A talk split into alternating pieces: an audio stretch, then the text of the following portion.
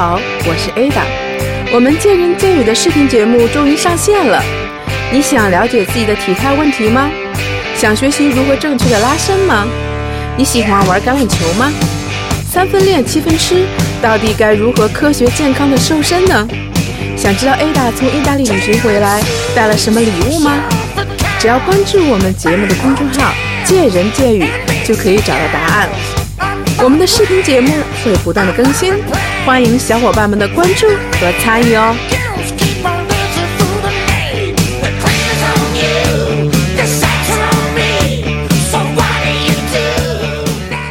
前阵呢，我的粉丝在节目的公众号后台留言说，健身一段时间后遇到了瓶颈，也就是我们所说的平台期。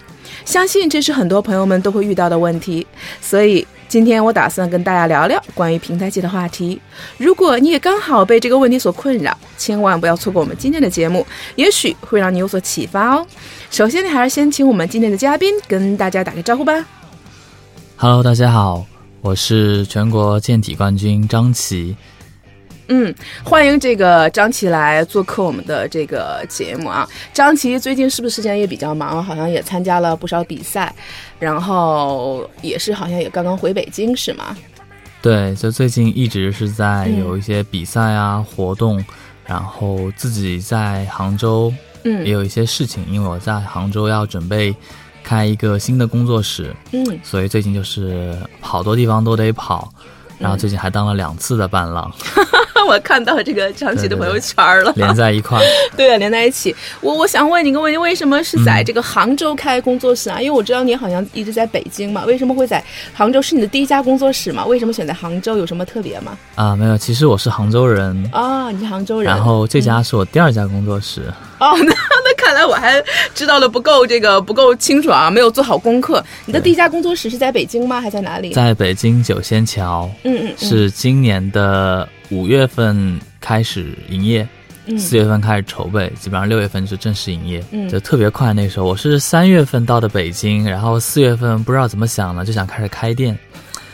对，嗯就是初生牛犊不怕虎。那我觉得你这速度也挺快的啊！我觉得这个也就差不多半年的时间，然后又想筹备呃第二家店在杭州，你想什么时候开开业呢？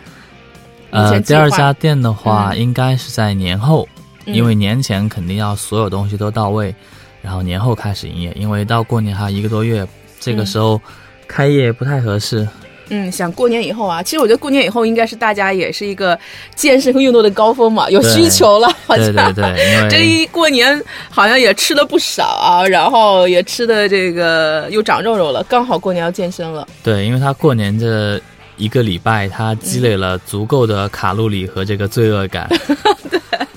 刚好过年有动力了啊！嗯刚才其实这个呃张琪啊，然后来到这个我们录音室的时候，我看到拎那个红色的小包包，哎哎，当时我特别好奇，我觉得有点像这个饭盒，所以说我当时就问张琪，我说张琪你拎的是什么？张琪跟我说是是你自己做的做的饭是对吧？自己做的餐，自己做的餐，我我特别好奇，就是你现在就是每天的一日三餐都是自己来料理吗？没有吃外卖什么的吗？啊、基本上只要有时间的情况下都会自己做。那嗯还有一的就是没有时间，或者是这个馋，就想吃别的东西。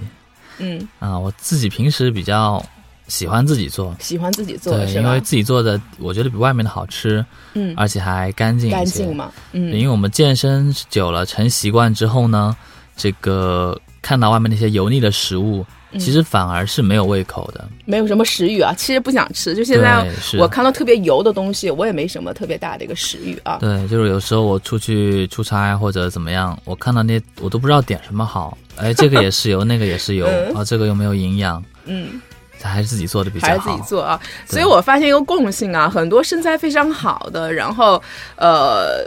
一些朋友啊，包括像红宇也是啊，嗯他们都是自己自己做饭的，然后自己我看有时候他也会晒一些朋友圈什么的，全是自己来，呃，自己采购啊，大男人自己采嗯购，然后自己去做做自己的健身餐，我觉得这还是非常好的习惯啊。今天我也是请这个张琪呢跟大家聊聊关于这个呃平台期的一个话题啊，因为呃张琪健身也多长时间了？有三年了吧，接近。三年了啊！我觉得从三年到现在，他取得了很多的一些冠军啊，可以说也取得了很多的成就。呃，我觉得这肯定也是，呃，这三年肯定也是付出了很多的一些辛苦和汗水啊。因为我们自己健身的知道，能达到这种呃。身材啊，我觉得他的付出的呃时间呐、努力和汗水都是特别不容易的。这是为什么？我说今天请张琪跟我们大家来聊聊这个关于平台期的话题。能不能先跟我们大家先聊聊呃平台期它是一个什么样的概念？跟我们大家先这个来做一个普及科普一下。啊，平台期的话，基本上我自己认为会分为两种平台期，嗯，一种是生理上的平台期，一种是心理。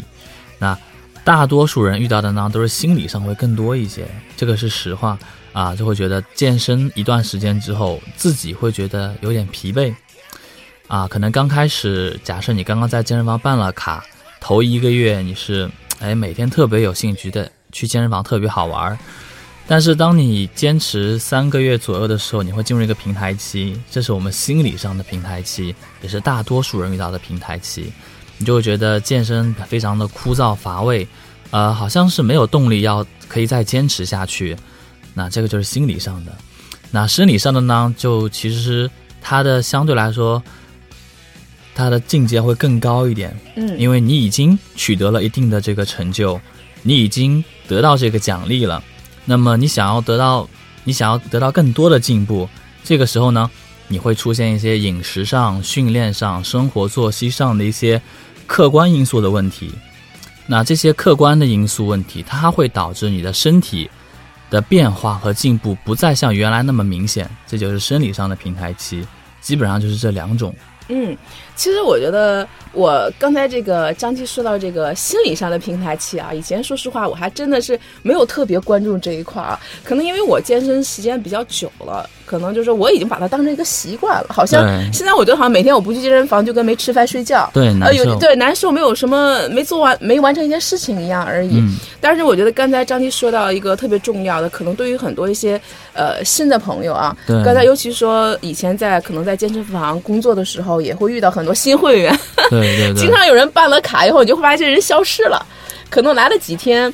或者说，可能刚来一个月，很多人觉得是不是觉得健身好像没有什么特别大的效果，没见效。所以我说的，他这个生理上的平台其实更高等级的。嗯，啊，基本上遇到心理平台期的更多是这个没有爱好。嗯，他只是带着目的性来健身房的。哎，没错，我我我要瘦，我要减肥，我我我要怎么怎么样，是不是？对他不在乎这个健身的过程好不好玩。嗯，啊，自己有没有得到一些其他方面的收益？他唯一只关注的是我有没有瘦，我瘦多少斤，天天上秤去要是吗？对他，对他内心只抱着这个想法，他就会遇到心理平台期。嗯，他会觉得得到的太少，嗯，没有感觉自己的付出更多，不平衡，所以他会觉得坚持下去没有更多的意义。其实我觉得这种心态不太好，我觉得功利心太强了。对，其实反而就是说，如果你要有这种心态的话，我觉得可能真的不是特别容易坚持下去。所以说，是不是说，我觉得我们还是应该自己在去健身的时候，呃，对自己的这个呃预期啊，不要给自己那么大的一个压力和特别明显的一个功利的这个目的性在里面。其实健身你就把它当成一种享受，啊一种放松，是不是会更好一些？对，其实。从这个体重或者身材上面表现出来的，并不是健身带给你的唯一的收益，嗯，更多的是你的这个身心愉悦程度和你的健康。就我觉得健康会比身材更重要。哎，没错，我觉得现在这个张琪这个观念特别呃特别好。啊，我觉得其实现在大家更越来越关注自己的健康，但是健康说不仅是有心呃身体上的啊，我们活蹦乱跳，但是我的心理上的健康也是非常重要的一个话题啊。对我身边，其实我做教练那个时候就接触到过一个会员，那这个会员他是这么一个情况，呃，我带他健身，然后健身了有两个多月，他其实效果不是特别明显。那其实这个时候作为教练，我是觉得心虚的，嗯，因为我觉得他在我这边花了时间、精力和金钱。但是呢，他的身体、身体、身材上的改变没有达到他的预期。嗯，我作为他的教练，我是觉得我很心虚，好像感觉是，哎，我收了他的钱没有做事情一样。嗯，但是呢，这个会员后来他跟我，他还是继续买了我的课。啊，他跟我说，教练，其实我身材没有太大的变化，呃，有我自己的原因，比如说我的体质就是这样子，或者是我的这个作息跟工作，你不用太过于自责。嗯那么我仍然买你的课，其实是因为我觉得健身让我快乐。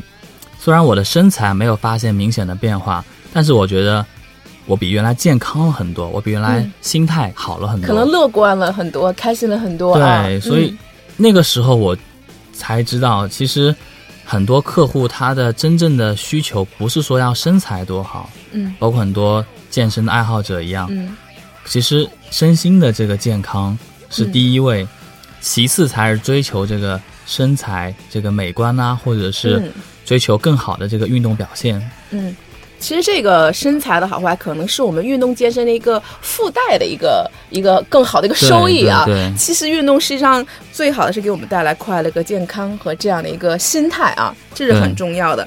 刚才张婷说的这个平台期有心理上的，嗯啊、那还有就是我们说这个身体上的这个平台期啊，嗯身体平台期就是说为什么会出现这个呃身体上的平台期？可能呃我我我自己感受啊，平台期可能嗯就是说可能我锻炼了一段时间，哎，发现好像自己没什么变化了。哎，嗯可能刚开始，尤其我就做力量训练啊，我觉得包括有氧都都有，可能刚开始跑步跑跑跑，觉得瘦的很快啊，啊，对，再跑好像不瘦了。嗯，力量也是，刚开始觉得好像自己的这个力量啊，包括增长的，对，提升的很快，但突然发现哎它怎。么对啊，怎么就没什么变化了？这个是不是就是我们所说的这个身体上的和身体上的一个平台期了？对，这个就是身体上的平台期。呃，你自己，我想问一下，你自己也遇到过这种吗？我自己有遇到，比如说嗯。上个礼拜，嗯，我就才突破了自己的平台期，因为上个礼拜之前，我基本上有半年的时间，嗯。我觉得我的身体一直没有太大的变化，一直就在，因为我们运动员嘛，嗯。本身已经水平比较高，嗯。想要更高的话就不是那么容易，所以我的身我的这个竞技水平一直都在上下的浮动，就一会儿好一会儿坏，嗯总之没有太大的变化。然后后来我对自己的锻炼我就开始放松了，因为我觉得好像认真练和随便练怎么练都差不多，对对对，都差不多。基本上这个就是我自己遇到的平台期。嗯然后后来我是怎么突破的呢？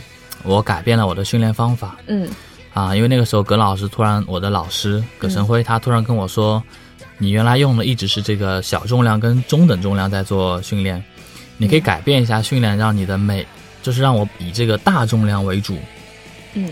因为我然后我就把我之前所有的这个训练，从小重量和中等重量为主的训练，一下子变成了大重量训练。嗯。我把我所有的这个训练的个数都放在八到十二个，嗯。每一组的训练动作我都要突破自己最大力量，做到力竭。嗯，然后这个时候我一下子就找回了原来的那种那种感觉。或者他那个肌肉充血和那种爆炸的那种铺感是这样的吗？对，是的，嗯那个时候我就觉得我的身体又跟刚开始健身一样，哎，每一次训练结束，都感觉身体发生了变化。嗯对，这是我是通过调整自己的训练方法，嗯，我来突破了自己的这个平台期。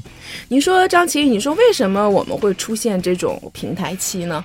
最主要是因为你的身体适应了，嗯对它对你的这个训练方法，或者是饮食，或者是这个作息时间，它产生了一个适应性。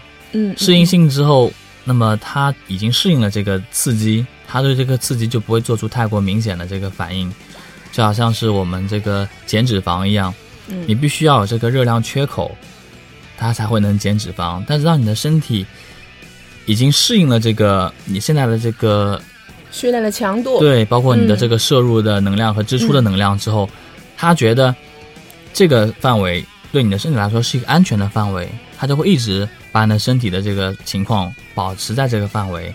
这个时候你就必须要让做一些改变。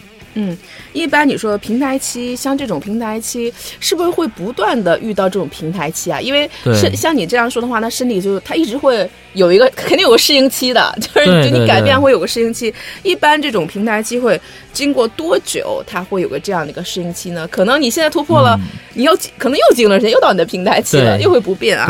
那这种频率大概多长时间呢？像这种这，根据嗯每一个人都不太一样，因为他的你的这个训练的频率和强度不一样，嗯还有呢就是你的这个呃饮食摄入也不一样。还有根据你的年龄跟性别都会不一样。那这样吧，因为我们的听众啊，可能的确是有男有女，有胖有瘦啊，嗯我就能不能简单的告诉大家一下，我怎么样判断自己是平台期？啊，就我有什么样的症状可能就出现了，让我这哦，这就是我的这个平台期了，我可能要有些改变了。对，基本上就是嗯。当你觉得自己的身体变化不这么明显，嗯。锻炼的时候呢，你锻炼的时候那种快乐的感觉、兴奋的感觉没有原来这么明显。嗯，所以说这个基本上就是我们的一个一个平台期了啊。对，嗯，其实我以前看过一篇文章，我不知道张琪认不认同啊，嗯就是看过一些文章说，呃，他也谈到身体啊会对你这个训练呢，会对呃有一个适应的一个过程，对，所以他建议可能他给的时间啊，可能是三个月。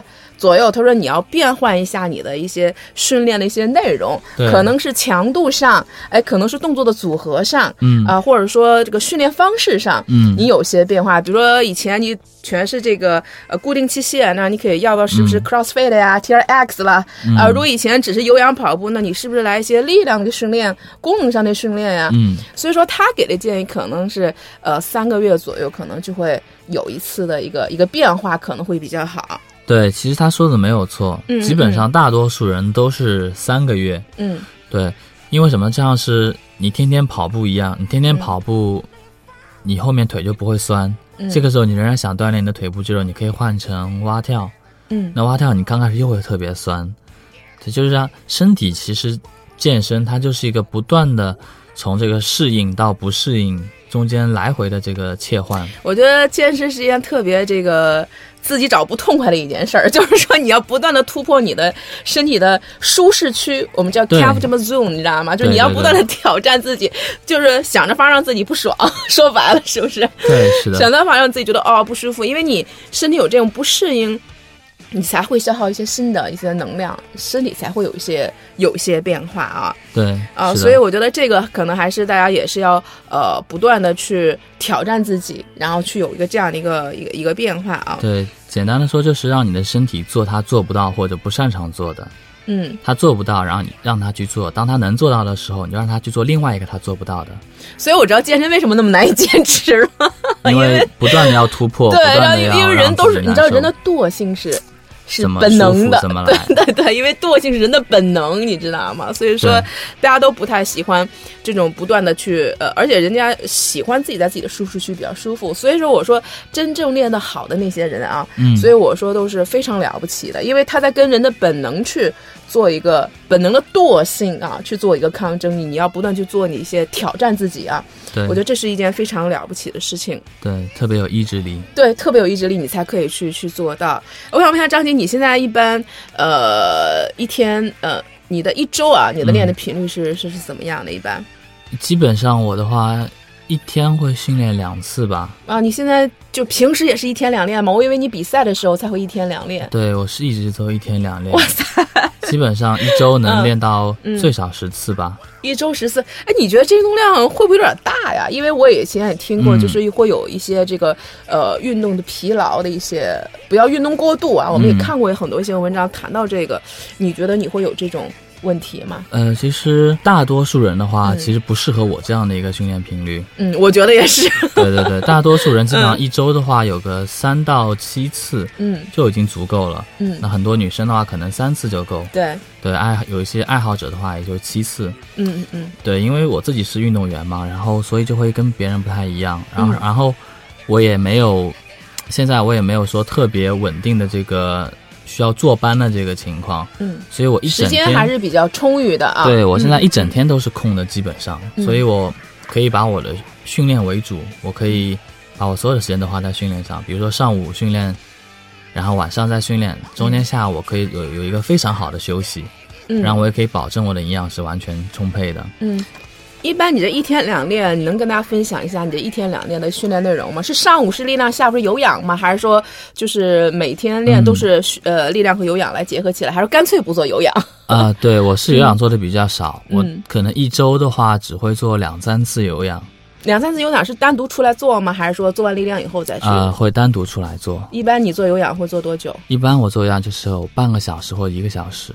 你做有氧的时候会会用这个传统的那种，比如说跑步啊、嗯椭圆仪呢，还是会做一些嘿高强间歇呢？呃，我还是以这个传统的训练为主，比如说嗯这个跑步啊、椭圆仪、单车，或者是嗯我其实我自己最喜欢的是游泳嗯，哇，你游泳肯定又很好，是吧？啊，游泳教练出身。哇，这个我又是一个意外的一个发现啊！你你最喜欢什么什么泳啊？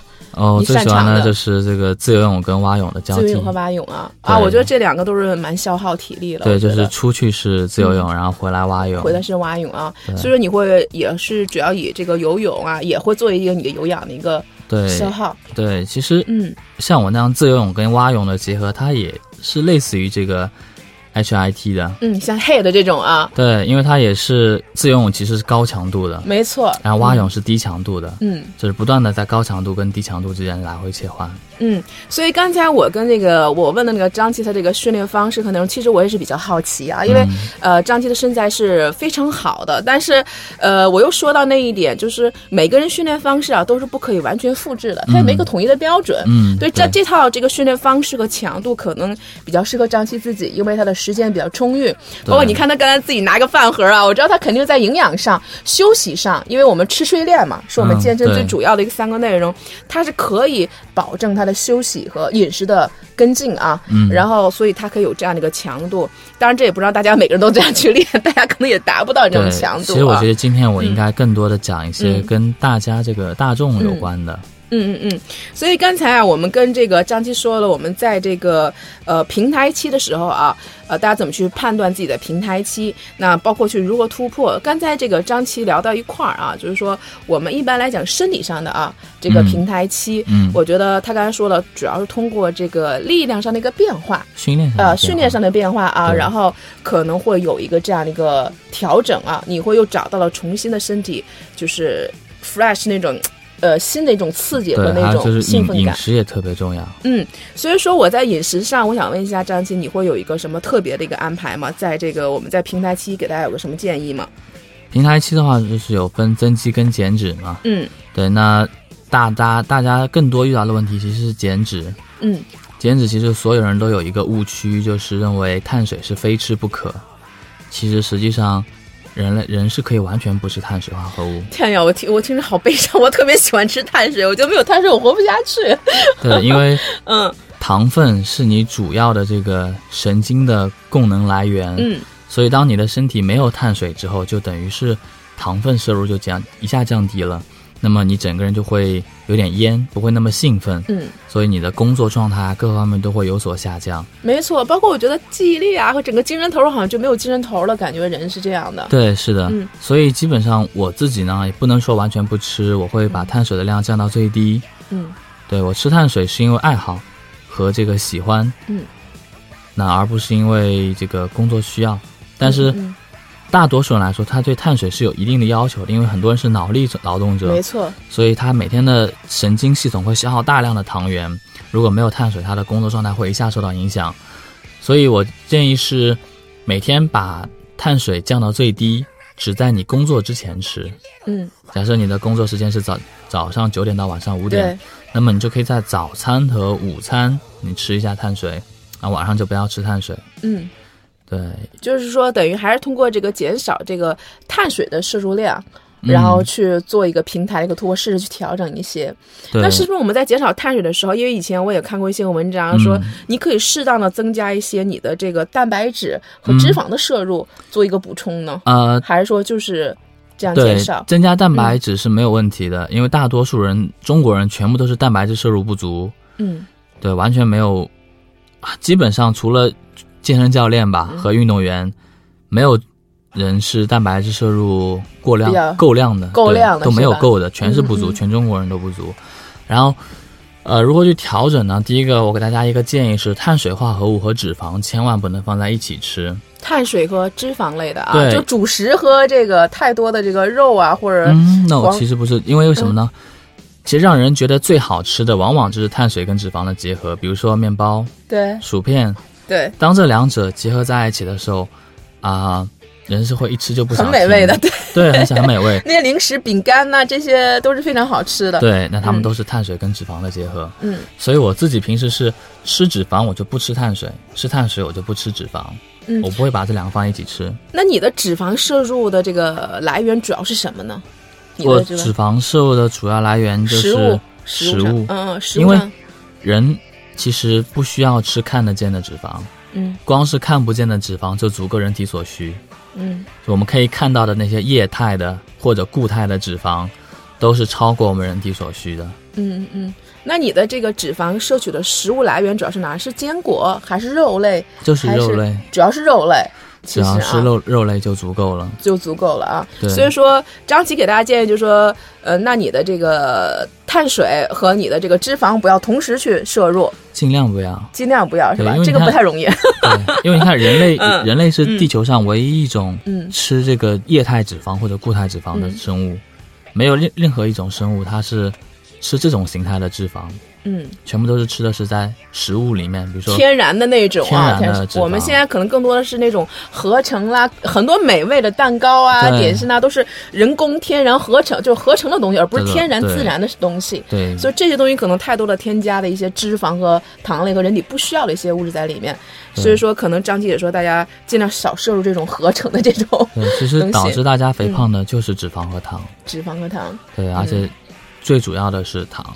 因为脂肪的储存是有上限，嗯而糖没有上限。嗯，所以刚才张琪跟我们大家分享的这个，如果你要突破这个平台期啊，无非是练和吃。嗯那根据他自己的经验，就一个是通过自己这个训练方式有一些改变啊，嗯另一方面就在你在吃上，在减脂上，那你可能嗯要是注意一下你自己的这个、呃这个吃的上的问题，所以说你是可以。呃，尝试去突破一下自己的这个平台期啊，这点也是比较重要的。我觉得现在这个健身那个女生也越来越多了啊，包括毅力力量的训练。像我们说这两点的话，这个男生和女生他的这个平台期突破的方法也是呃男女通用嘛？差不多。对，基本上是不能说男女通用吧，嗯是增肌减脂类是通用的。增肌减脂类啊，那其实是一个普遍的生活规律，大家都可以去参考这样的一个原则。但是每一个人还是要又不一样。对，要经过自己的，因为张琪刚才问了我这个问题，我真的无法回答。他说：“你想问什么样人的这个一个？你可能根据就像我们私教一样，你只有一个会员的一个具体的一个人啊，对站在我面前，包括你的年龄、性别、身高、体重与目前的状况，嗯，可能我们才会给他一个更好的一个建议啊。所以大家还要根据自己的一个呃实际的一个情况，然后去逐量的去参考、去调整，因为这个真的是没有一个绝对的标准。嗯，对，所以说，还有就是说，我们有一个问题也是我比较感兴趣的啊，嗯因为现在我想问一下张晶，你自己在，呃，我觉得你这个身材肯定也是会有一些补剂，是不是也会平时会补充一些补剂？你主要是补充哪些方面的一些呢？呃，我现在只喝蛋白粉，嗯因为我觉得其他东西对我帮助不是特别大。那平时我们大家使用的比较多，包括我原来使用的比较多的嗯有这个支链氨基酸、对，谷氨酰胺，嗯还有一些肌酸、氮泵、维生素、鱼油，包括一些保护关节的这个营养品。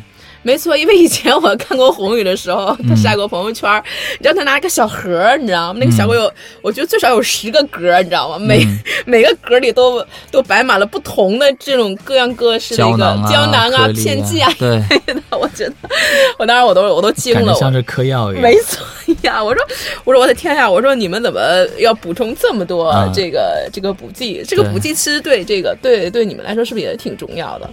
嗯、特别重要。你觉得必须的吗？不是必须的，嗯嗯嗯但是它是可以让你锦上添花的。嗯我原来也有一段时间，就跟那个宏宇一样，每天嗯会吃很多的补剂，基本上有时候可能我一天，我自己数了一下，嗯吃下去的这个胶囊啊或者颗粒状的这个呃营养品，我一天会吃下二十到三十粒。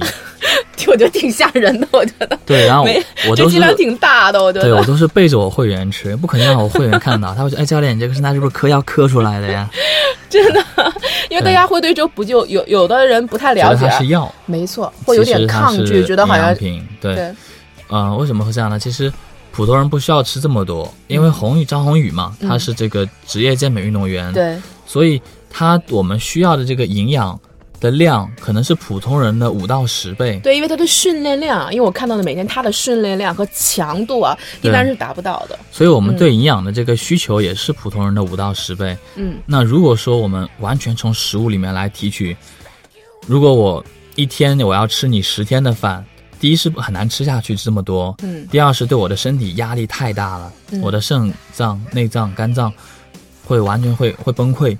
嗯，所以为了我既能够得到这些营养，又不让我的身体负担过大，吃那么多的食物，嗯所以我们就会用一些提取出来的这个营养元素来做补充。这样更有效、更高效嘛。对，而且更其实其实是更健康。嗯嗯嗯嗯，你觉得在这个平台期，你会，我就想问一下，在平台期的时候，我用这些补剂的话，对我来说有帮助吗？比如说，我觉得可能更多是在增肌的时候，因为刚才我们说到减脂啊，比如男孩想增肌，嗯，我觉得是不是这些，比如说我要是摄入一些，比如说不管是增肌粉呀，还是像就那种、那个氨基酸呀一类的，嗯就这些补剂会对我的这个会有帮助吗？对，但是帮助不大。我认为补剂带来给带给我们的这个帮助，大概会是我自己觉得是在百分之十到百分之二十。嗯嗯嗯就它可以给你带来这个提升。比如说，男生觉得自己最近没有办法做更重的重量，嗯或者是没有办法做更强、更高强度的训练，那它可以摄入这个肌酸跟氮泵。啊，肌酸它可以增加我们的这个肌肉力量和肌肉耐力，氮泵的话可以让我们的这个兴奋的时间更长，让我们的肌肉泵感更强。那这样的话，其实可以提升你的这个训练强度，就好比你原来从来没有办法推起一百公斤，嗯但当你使用了这些补剂之后，你可以推起一百公斤了。嗯那么后面，哪怕你停止了这个补剂的摄入，你已经上过了一百公斤这个坎儿，那你的身体就会产生这个变化，嗯那就可以说是突破了你的平台期。嗯，所以说这个张继也说啊，说我们这个平台期这个补剂啊，可能是起到锦上添花的这么一个作用，实际上还是跟你的吃睡练和一个调整有有，这是最根本的一个一个一个一个一个变化啊，和最根本的一个需求。那实际上，你有这个补剂的话，可能会让你会助你一臂之力，但不是个根本的一个。对它真的只能起到一点点微薄的作用。所以大家也不要完全迷信于这个补剂啊，因为我看尤其很多一些平台啊，很多一些嗯在强调说啊，这个补剂好，这个啊它会可能过大的夸张了一些补剂对我们的作用，而且大家也不是说。比如说像张琪练成这样，也不一定非得一定要补剂，你能练成这样，因为其实你的呃时间的汗水和你的这个刻苦啊，这少不了的。不是说补剂，我就吃吃这个补剂，我就可以练成这样，那那是绝对是不是这样？对，它真的只能起到一点点作用。一点点作用啊。对，你在这个突破瓶颈期的时候，你会发现有些会出现有些问题吗？你用了多长时间来突破你这个瓶颈期？会不会有一些呃烦躁，或者你觉得突破不了的这样一些困惑的一些一些事情呢？我们在突破平台期会遇到一些什么样的问题吗？嗯，突破我认为是在平台期嗯的那个时间，我有很多的困惑，比如说不想练了，练不动了，嗯甚至是我觉得，我有时候会开始怀疑，我觉得我是我到底适不适合练健身？我要不转行吧？真的吗？真的会有这样哦，原来张琪跟我们一样啊，跟我们普通人一样，他真的是特别棒的身材啊，但是也是其实也会有这样的一个困惑，是吗？对，因为我觉得自己在这一块付出努力得不到收获，然后嗯我就会觉得是不是我不适合这一行？只不过是原来碰巧让我获得了这些荣誉，我认为自己适合这样，其实不是。但是后来啊、突破平台期真的就和武侠小说里一样，就是一瞬间的事情。就是我只是改变了我的训练方法，从我改变训练方法的那一刻，我就已经突破平台期了。对于我来说，哇，我觉得，我觉得张琪这个说的特别好。我觉得可能有的时候我们突破的是自己心理上的那一道障碍，可能当我们会有一个转变、一个提高，对可能就那一刹那，觉得好像已经对自己来说是一个，我叫呃，我叫怎么是那种，不管是这个成就感还是那种、那种感觉啊，嗯。我觉得这个更重要一些。，还有不一定是你要做出哪些改变，你有可能你是被改变。就假设你原来健身，包括我就不说假，我说我自己吧，嗯我健身有段时间我就没有动力啊，我觉得，哎，反正每天都这样，日复一日，感觉特别枯燥，身材好了好像也没有什么太大的帮助，就觉得没有用。但是呢，突然有一天，哎，我的经纪公司告诉我说，哎，这边有一个节目正好看上你，是因为你的身材特别好，他们啊节目方希望你的身材更好。那这个时候我受到了别人的这个鼓舞跟奖励，我认为我现在生活中一切美好的事物都是健身带给我的。这个时候我就会一下子又有了动力。女孩子可能就是，哎，本身已经觉得健身很无聊，突然今天男朋友夸自己身材特别好，或者下个月要结婚，要拍婚纱照，可能你就一下子被改变，你就又会充满信心的去健身。可能就是你在接收到外来给你信号的那一瞬间，你就已经突破平台期了。嗯，其实我觉得大家，呃，可能每个人都会有这种心理上的一个平台期啊，因为当你一直持续的坐在做一件事情，或者还没有得到外界的一个肯定或者外界的一个反馈的时候，其实我觉得只要你内心坚持，认为我做的是一件值得我付出、一件对的事情的话，其实我觉得别人的这个认可，别人的这个对你的这个认知啊，我觉得肯定是早晚有一天你会得到你应有的这个回馈和回报的。我觉得这点是非常重要。而且我也知道，呃，我们在坚持做一件事情的时候，只要它有价值，啊，我觉得大家还是一定要要坚持。我们在这个平台期的时候，呃，需要注意在突破这些瓶颈期和平台期的时候，我们需要特别注意哪些事情吗？张姐有没有跟我们大家去呃分享一下呢？我觉得其实是第一是一定要心态放平，嗯，你不能太放弃自己，你也不能对自己有给自己太大的压力压力啊。对，还有就是训练的一定要以安全为主。嗯，我觉得心态啊，还是别太功利，然后去，因为毕竟你在尝试，我总觉得，毕竟你在尝试一项新的体验的时候，嗯，呃，可能会有点急躁，因为你平台期嘛，我觉得你应该知道，就是可能心里会有点急躁，然后会想急于求成，急于突破目前的一个现状。对，所以第一，呃，张继说我们还是要放放平心态，有个好的心态。嗯，对，因为很多人是其实内心呢是有点急躁。但同时又很无奈，他觉得无从下手。嗯嗯嗯，所以说这个时候，我觉得，呃，是不是会找一个私教，或者说更有经验的一个人去对我们来有个指导，会有个建议呢？是不是也很重要？其实这个特别重要。嗯嗯，一定要有一个前辈啊，或者是老师或者教练，他会给你的帮助，我觉得是特别有用的。嗯，因为就我自己而言，我觉得自己。呃，已经有这个全国冠军的这个运动的这个水平，我仍然觉得我的教练特别重要。葛老师啊，当时也是这个对你的赞誉也是非常高，而且他也真的是会指导你一下啊，在关键的时候他还是会给你一些比较好的建议啊。对，所以说你才会有一个这样的一个突破。对，我觉得葛老师对我的训练帮助特别大。嗯，所以对于普通人来说，其实有一个好的教练，一个好的老师，我觉得也是特别重要的事情。嗯，因为像我们这个，啊，专业运动员都会遇到这些瓶颈问题，都会觉得很茫然、很无助。那普通的爱好者肯定会，他会遇到更多这样的问题。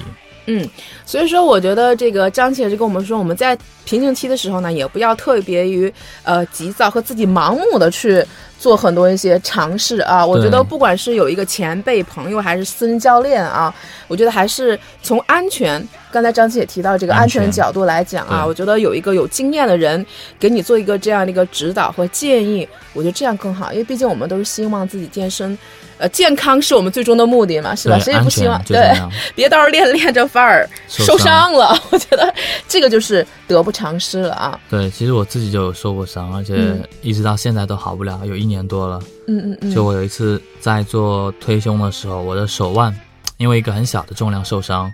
所以直到现在有将近一年半的时间都好不了，然后因为手腕的问题，导致我的在做动作的时候两侧的受力是不一样的。对，两侧受力不一样，现在就导致我两侧肌肉发达程度不一样。对，不不平衡，不好看。对，然后由于肌肉的发达程度不一样，又会导致我的体态出现问题。对，所以说其实一个小问题也会连锁反应了，是吗？对，连锁反应。所以我觉得大家一定要。安全这是最重要的，安全第一啊！对，我觉得这个还是我们呃一直强调的一个问题，所以说也希望大家能够在一个专业的一个呃人员的一个指导下，能够去尝试突破一个自己新的一个呃一个。一个范畴啊，嗯嗯，最后的话，我想问一下这个张琪，你的一些呃新的计划、新的打算，你现在也是签约了啊，嗯，一些包括一些形象大使，那你在呃明年会对自己有一个什么样的一个呃计划和发展呢？大家怎么可以通过什么样方式去关注你呢？比如说有些朋友啊想去关注你啊，或者想去，因为我们的这个听众也是在全国的啊，不仅有北京的、杭州的也有的，所以说大家可以怎么样去关注你，或者去呃跟你有个交流和。沟通呢？啊，大家可以在微博上留言给我。那有一些问题啊，或者是一些想法，嗯，哎，大家可以再通过微博留言来告诉我。那我的微博的话叫做张琪 zm，是张琪 z a n e。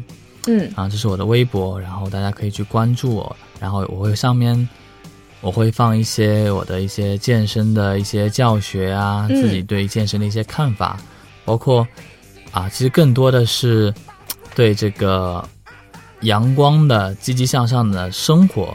嗯，对我会在我微博上面最多的是秀我这个自己的生活。也希望自己可以影响到更多的一些朋友去热爱健身，而且真正的去享受健身给我们带来的快乐，而不是那种单纯的为了为了健身而健身，是吧？我相我相信这是张琪是想表达的。对，其实我最想带给身边的人呢，不是说你通过健身能把身材锻炼得得多好啊！对，嗯而是你这个健康的生活习惯、健康的饮食习惯和非常阳光的心态。